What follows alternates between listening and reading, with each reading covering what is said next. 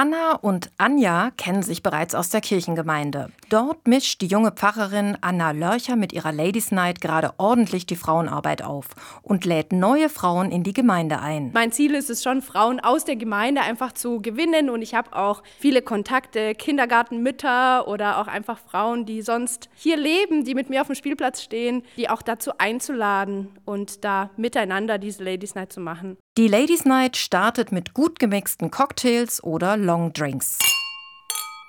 Also es gibt immer eine Variation an Cocktails. Letztes Mal hatten wir Pina Colada, natürlich auch alkoholfrei, aber auch mit Stoff. Beim letzten Mal habe ich gemixt, also quasi die Pfarrerin selbst. Und ich hatte aber eine ganz liebe Frau aus der Gemeinde, die mir auch geholfen hat, die sonst eigentlich Kinderkirche macht.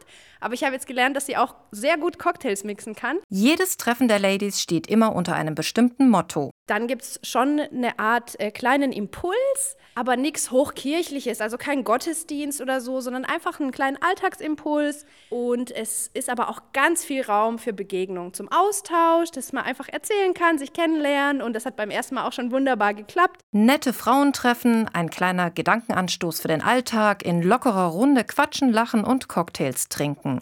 Anja Blecher mag das Konzept. Also bis auf unsere Pfarrerin habe ich tatsächlich niemand gekannt und ich habe einige äh, sehr nette Frauen getroffen und mich auch wirklich schon sehr auf den nächsten Abend gefreut.